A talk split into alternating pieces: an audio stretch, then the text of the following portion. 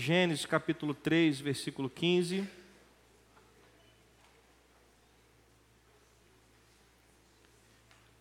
Gênesis capítulo 3, versículo 15.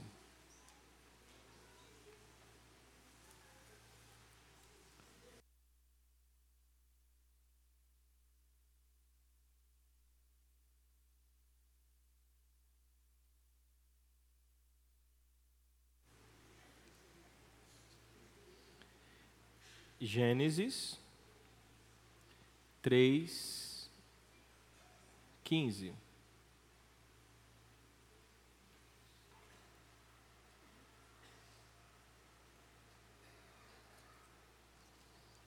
Amém? Diz assim a palavra do Senhor: Porei inimizade entre você e a mulher entre a sua descendência e o descendente dela. Este ferirá a sua cabeça, e você lhe ferirá o calcanhar. Senhor, nos abençoa através da tua palavra, Pai, que o teu Espírito Santo possa falar aos nossos corações. Que nós possamos, ó Deus, sair daqui aprendendo um pouco mais a respeito daquilo que o nascimento de Jesus representa para a tua igreja. Nós te louvamos, ó Pai, e te agradecemos pelo precioso nome de Jesus, que a igreja do Senhor diga amém. Ano após ano, o mundo se prepara para o Natal. Quando chega mais ou menos em novembro, os shoppings começam a colocar as suas decorações de Natal começam a armar as suas árvores, porque o Natal para eles significa uma época de vender. Mas eles só conseguem vender porque Natal para a maioria das pessoas significa uma época de fazer o quê? Ho, ho, ho dar presentes. Desde pequenininho, o que, que os pais fazem com o filho? Escreve uma cartinha para o Papai Noel. Hoje em dia deve estar tá mandando. Meu, meu, meu, filho caçula tem 15 anos. Hoje deve estar tá mandando WhatsApp para o Papai Noel, né? Ninguém deve escrever mais carta, deve ser o WhatsApp. Bota aí o WhatsApp do Papai Noel. Então o mundo se prepara porque chegou a época de ganhar dinheiro. Porque as pessoas entendem que Natal é uma época de trocar presentes, de celebrar o bom velhinho. E a igreja fica debatendo se deve ou não colocar uma árvore de Natal na sala se deve ou não colocar um presépio. Começam os estudos a surgir nos grupos de WhatsApp, no Facebook. Árvore de Natal, símbolo do paganismo. É ou não é? Nós queremos voltar ao início e entender o que o Natal representa para a igreja de Cristo. Posso ouvir um amém? Para entender o que o Natal representa para a igreja de Cristo, nós precisamos, como eu disse, voltar ao início. E eu não vou falar sobre a queda hoje. Nós vamos mais para frente estudar todo o plano de salvação, se Deus assim permitir. E quando estudarmos o plano de salvação, falaremos da queda e das suas consequências. Mas no texto que nós lemos em Gênesis 3,15, após a queda do primeiro casal no Éden, Deus faz uma promessa. Deus diz, volte ao texto, porém inimizade entre você e quem? E a mulher. Deus aqui está falando com quem? Deus está falando com quem? Com a serpente. Que na verdade era quem? Satanás. Está dizendo, porém, inimizade entre você e a mulher, entre a sua descendência, ou seja, a sua descendência pecaminosa, e o descendente dela. Perceba que quando ele fala com Satanás, ele diz, porém, inimizade entre a sua descendência. Mas quando ele fala com a mulher, ele diz, ele se refere a quem? O descendente dela. Ele está falando de quantas pessoas? De uma. E aí ele diz: Ele ferirá a sua cabeça e você lhe ferirá o calcanhar. O que é que Deus está prometendo aqui? Que um dia alguém iria derrotar Satanás para sempre. Porque o que, que você acha que significa uma ferida na cabeça e uma ferida no calcanhar? O que, que é mais letal? Uma ferida na cabeça ou uma ferida no calcanhar? uma ferida na cabeça. Então, o que Deus está dizendo é: você até vai causar dor a ele, mas vai ser a dor como machucado no calcanhar. Que machucado no calcanhar foi esse? A cruz. Cristo não morreu na cruz? Naquele momento, Satanás achou que estava derrotando o Filho de Deus. Só que três dias depois, o que acontece? O Filho de Deus ressuscita, e ao ressuscitar, ele destrói para sempre o poder das trevas. Esta é a ferida na cabeça. Satanás foi destruído, foi derrotado, melhor dizendo. Ele será destruído quando Jesus voltar, mas ele foi derrotado na cruz do Calvário. Tanto é que Apocalipse vai dizer que o dragão, a antiga serpente, foi aprisionado. Então, Gênesis 3,15 fala sobre um redentor. Alguém que seria descendente de quem?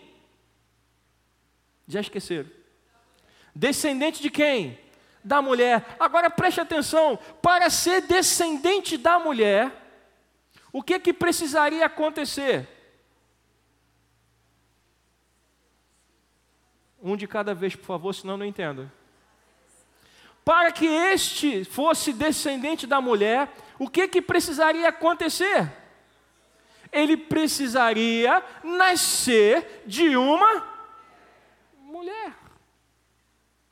Então Deus está falando, Satanás, você levou o casal ao pecado, e por isso eu vou colocar inimizade entre vocês. A sua descendência será inimiga do descendente da mulher. E hoje a igreja de Cristo não é perseguida? Só que ele ferirá a sua cabeça, ainda que você venha lhe ferir o calcanhar. E para ser descendente da mulher, esse redentor precisava nascer de uma mulher. Sim ou não? Isso aconteceu? Ah, já aconteceu? Quando? Aproximadamente há dois mil anos atrás. Então preste atenção, porque o que aconteceu há dois mil anos atrás foi o cumprimento de algo prometido há aproximadamente quatro mil anos antes.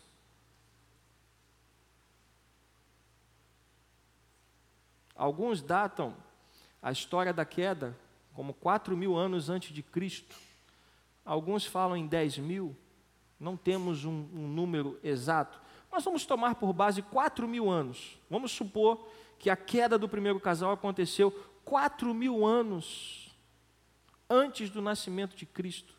O nascimento de Cristo é o cumprimento de quatro mil anos de espera. Toda a história do Antigo Testamento repousava sobre a esperança dessa promessa. Um dia, um redentor virá e vai ferir a serpente na cabeça.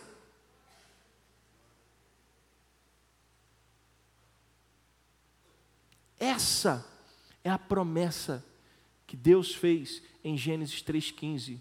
E durante quatro mil anos, o povo de Deus, o povo de Israel, viveu a expectativa do cumprimento dessa promessa. Toda a história de Israel é uma história de preparação, ou seja, a nação se preparou para receber o ungido, para receber o Messias, para receber o Cristo que iria ferir a serpente na cabeça.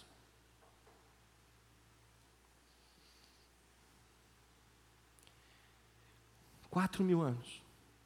Todo o Antigo Testamento se prepara, ou melhor dizendo, todo o Antigo Testamento prepara uma nação inteira.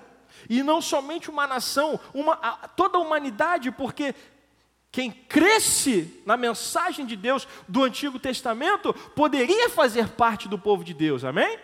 Então Deus estava preparando uma nação, preparando a humanidade para a chegada do descendente, que era o Filho de Deus, descendente da mulher, que iria entrar na história da humanidade. Você percebe que só por essas poucas palavras, o Natal parece já ter um outro significado? O Natal para a igreja, o Natal para o povo de Deus, é a alegria. Se trata de celebrar a alegria que nós temos pelo cumprimento da promessa de Deus.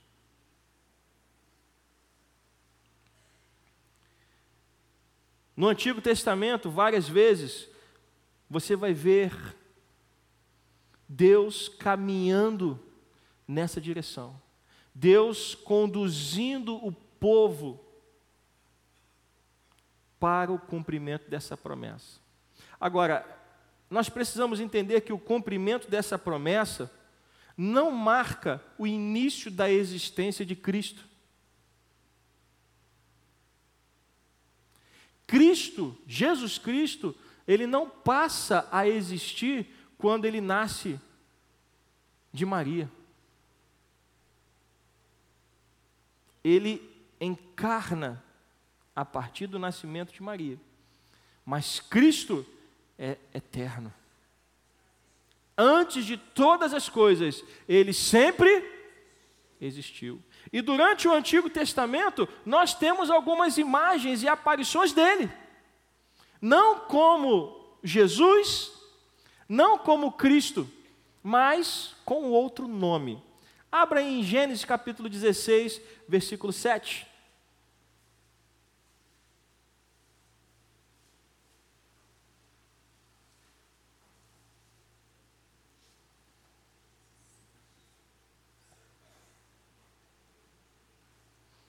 Gênesis 16, 7.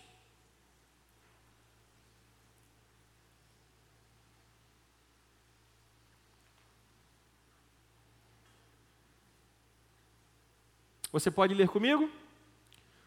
O anjo do Senhor encontrou Agar perto de uma fonte no deserto, no caminho de. Quando Agar teve que fugir com seu filho, porque Sara estava enciumada por causa da atenção que ela estava tendo de seu marido, e ele tem que despedi-los. O anjo do Senhor encontra aquela mulher.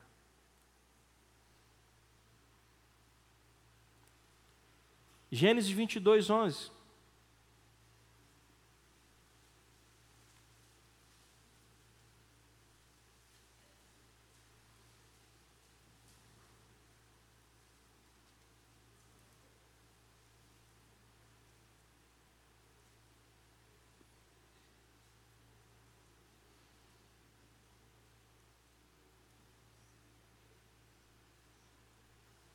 Mas o anjo do Senhor, novamente, quem aparece? O anjo do Senhor. Mas o anjo do Senhor o chamou do céu. Abraão, Abraão. Qual foi a resposta de Abraão? Eis-me aqui. essa resposta era dada para quem?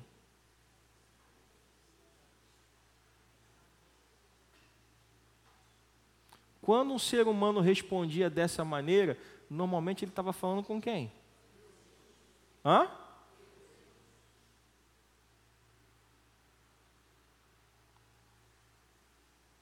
Abraão, Abraão. Abraão entendeu quem estava falando. E ele responde o quê? Eis-me aqui.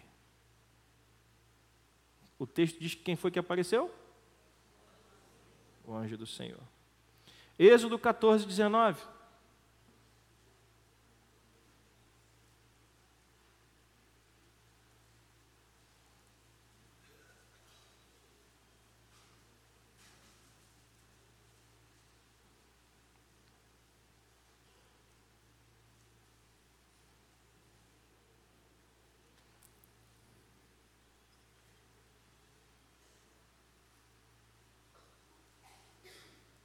Êxodo 14, 19.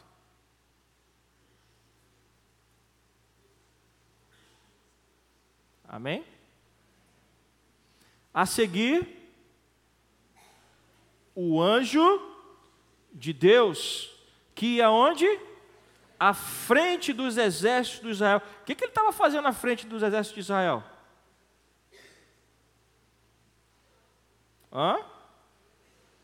Quem é que vai à frente do exército? Quem tem autoridade sobre o exército, o comandante. Aquele a quem o exército pertence. A seguir, o anjo de Deus, que ia à frente dos exércitos de Israel, retirou-se, colocando-se aonde? Atrás deles. A coluna de nuvem também saiu da frente deles e se pôs aonde? Atrás, entre os egípcios e os israelitas, a nuvem trouxe trevas para um e luz para o outro, de modo que os egípcios não puderam aproximar-se dos israelitas durante toda a noite. Esse foi o episódio do Mar Vermelho. Faraó mandou o povo embora, mas depois foi atrás. Quem estava à frente do exército? O anjo do Senhor, o anjo de Deus. E quando os egípcios chegaram, ele saiu da frente do exército, se colocou atrás, junto com a coluna, com a nuvem, e impediu durante toda a noite que os, os egípcios chegassem até o povo de Deus.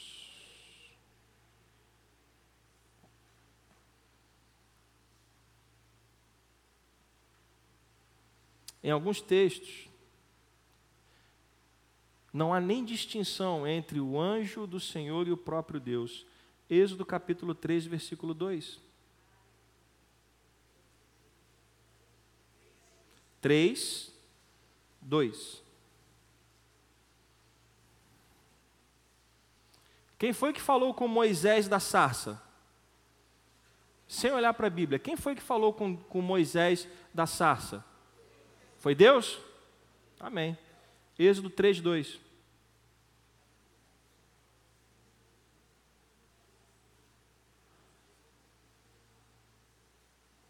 que está escrito aí?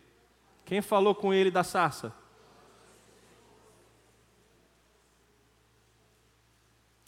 Ali, o anjo do Senhor lhe apareceu no quê? Numa chama de fogo que saía do meio de uma sarça. Moisés viu que, embora a sarça estivesse em chamas, não era consumida pelo. Quem é o anjo do Senhor?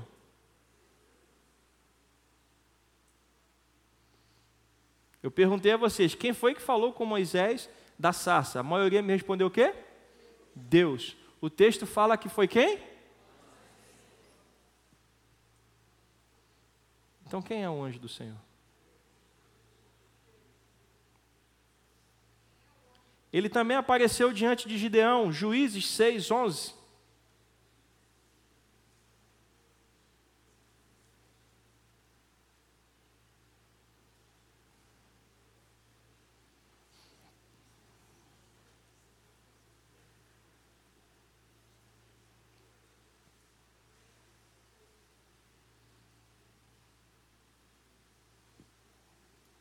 Juízes, creia, tem esse livro na Bíblia. Você vai encontrar, em nome de Jesus. Juízes 6, 11.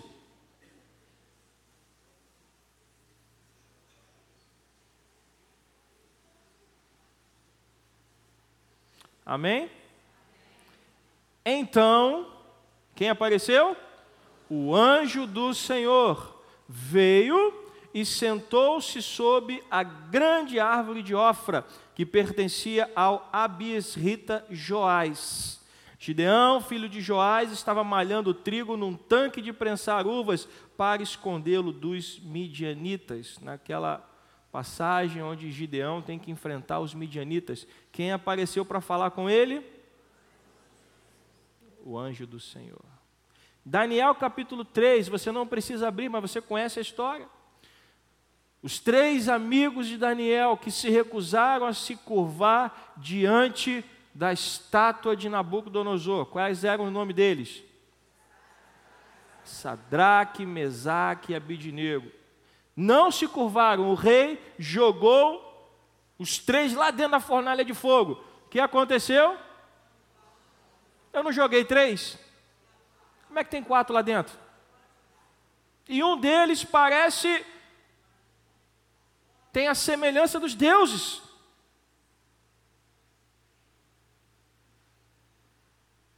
Essas aparições são chamadas de teofanias. São são é, aparecimentos de Deus. Deus, ele se manifesta, ele assume temporariamente uma forma para se comunicar com o seu povo ou com é, é, alguma pessoa específica. Por que, que o anjo do Senhor aparece durante todo o Antigo Testamento, como nós vimos aqui em vários textos? Porque Deus fez uma promessa eu tenho alguém que vai cuidar de vocês. E ele cuidou ao longo de toda a história do Antigo Testamento. E muitos estudiosos entendem que esse anjo do Senhor, sabe qual é o nome dele? Jesus.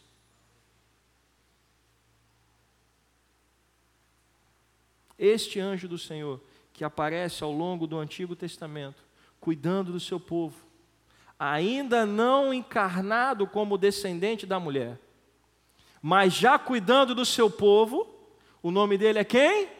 Jesus. Então, durante toda a história do Antigo Testamento, Deus estava cuidando do seu povo. Lá estava o anjo do Senhor, dando direção, protegendo, convocando para uma missão. Lá estava a presença viva de Deus. Deus fez uma promessa. E ao longo de todo o Antigo Testamento, Ele foi preparando o seu povo para o cumprimento dessa promessa.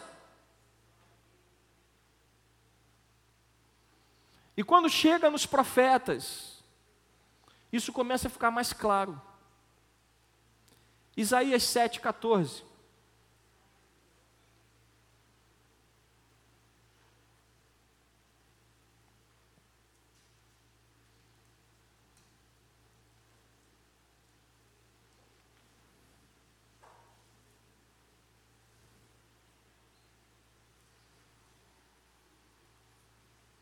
Isaías 7,14.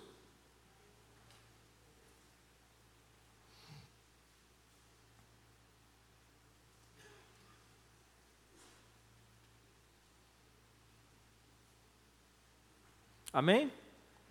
Preste atenção no que diz o profeta Isaías. Por isso, o Senhor mesmo dará a vocês o quê? Um sinal. Que sinal? A virgem ficará grávida. Ué, como é que uma virgem fica grávida?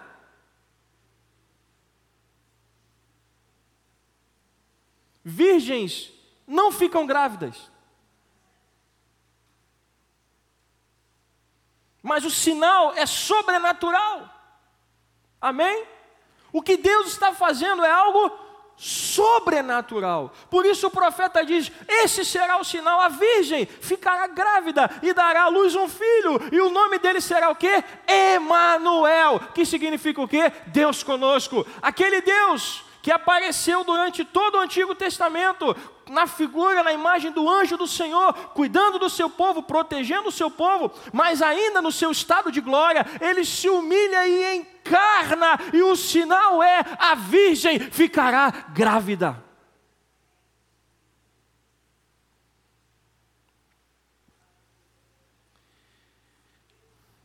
A palavra virgem no hebraico é a palavra almar, que significava uma jovem prometida em casamento.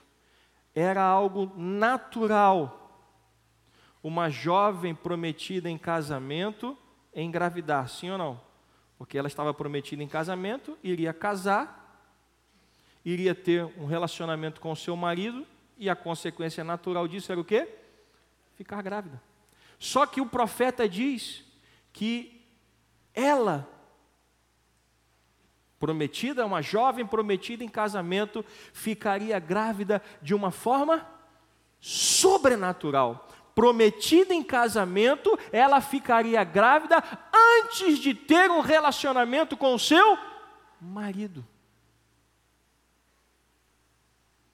Porque era o descendente da mulher que estava a caminho.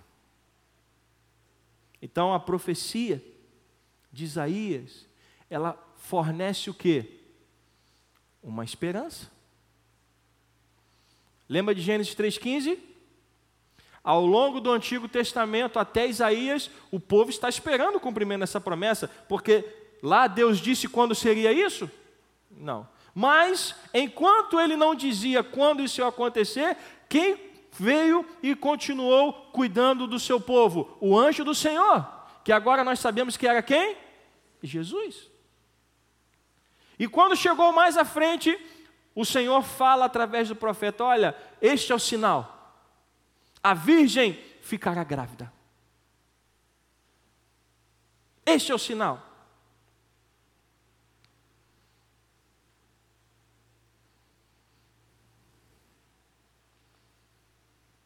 Isaías fala mais.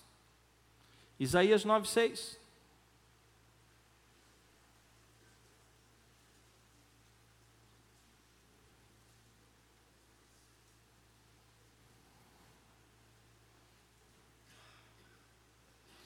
O sinal é: a virgem ficará grávida. E o que é que vai nascer dela? Isaías 9,6. Porque um menino nos nasceu, um filho nos foi dado, e o governo está sobre os seus ombros. Que governo é esse? O reino de Deus. E aí ele fala, e ele será chamado o quê? Maravilhoso conselheiro, Deus poderoso, Pai eterno, príncipe da paz. Ele estenderá o seu domínio e haverá paz sem fim sobre o trono de Davi e sobre o seu reino, estabelecido e mantido com justiça e retidão, desde agora e para sempre. O zelo do Senhor dos exércitos fará isso. Então o sinal é uma gravidez sobrenatural. A virgem ficará o quê? Gravidez é o sinal. Algo impensado. E quem vai nascer dela? Um menino. Mas não um menino qualquer. Um menino que terá sobre ele, ou que pesará sobre os seus ombros, o governo o reino. E, quais, e como ele será chamado? Com os atributos do próprio Deus: maravilhoso conselheiro, Deus forte ou Deus poderoso, Pai da eternidade ou Pai eterno e príncipe da paz. Esta criança não é uma criança qualquer.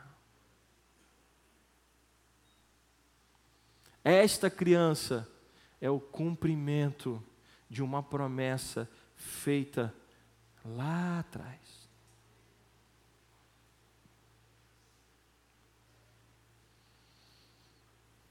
Esses adjetivos representam os atributos de Deus.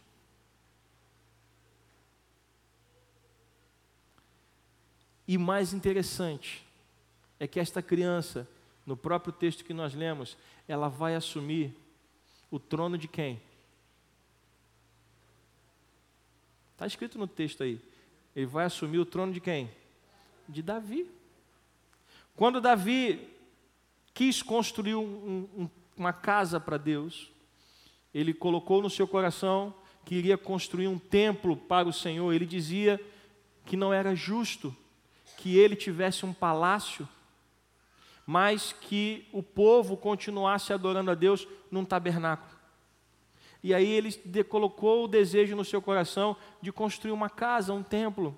E Deus disse para ele: Não, querido, não é você que vai construir uma casa para mim, eu é que vou construir uma casa para você. Davi já não tinha um palácio? Ele precisava de casa? O que que Deus estava prometendo? Eu vou construir, construir para você uma dinastia. Ou seja, o Messias, o descendente da mulher, ele vai ser um sucessor teu.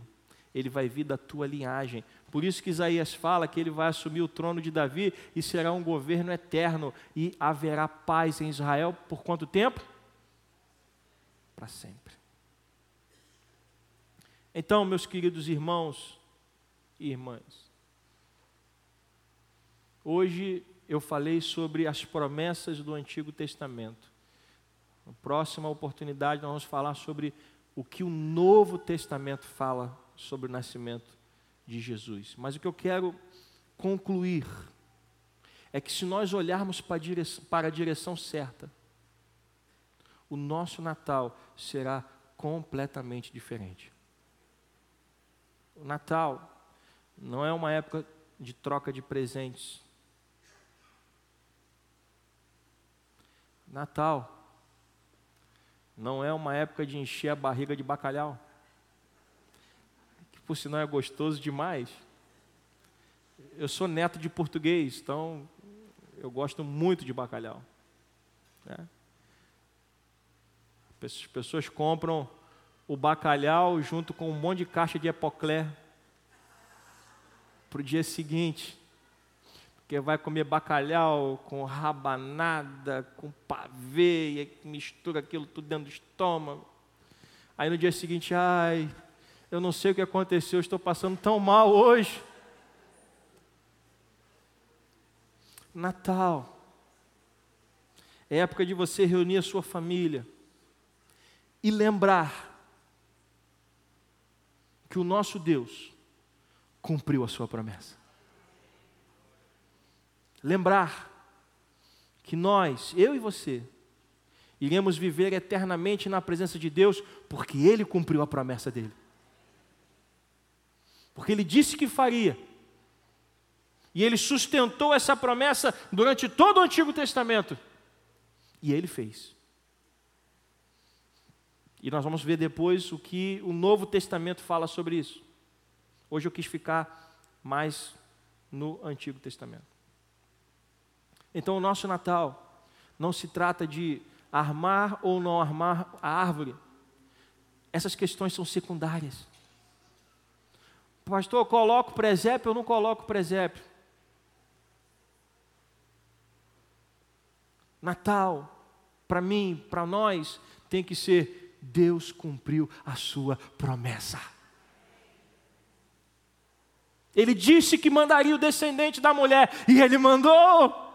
E só por causa disso eu tenho acesso à vida eterna. Ele morreu no meu lugar. Ele foi ferido no calcanhar, mas ele esmagou a cabeça de Satanás. E agora eu posso ter esperança. O redentor representa esperança. Qual é a esperança da igreja? Ah, pastor, eu tenho a esperança de ter uma mansão em Angra. Pastor, eu tenho a esperança de ter uma Ferrari vermelha. Ah, pastor, eu tenho a esperança de ter muito dinheiro. Essas esperanças estão pautadas em coisas que a traça corrói. A esperança da igreja está não naquilo que nós vemos, mas naquilo que nós não vemos. Nossa maior esperança está naquele que nasceu, que morreu, que ressuscitou, que está assentado à destra de Deus e que um dia vai voltar. E tudo isso está representado aqui.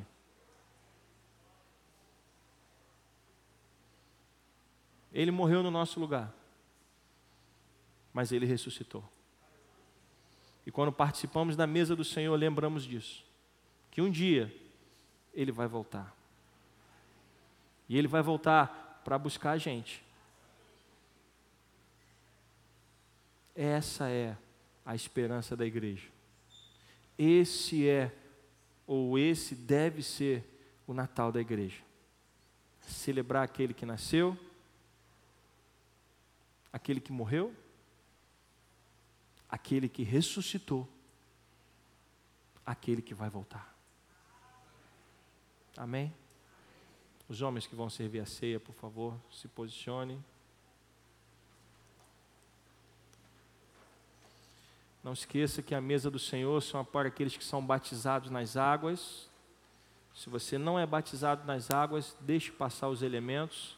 Se você é membro de outra igreja e é batizado nas águas, é um irmão nosso, participe da mesa. Mas se você não é batizado nas águas, deixe passar os elementos.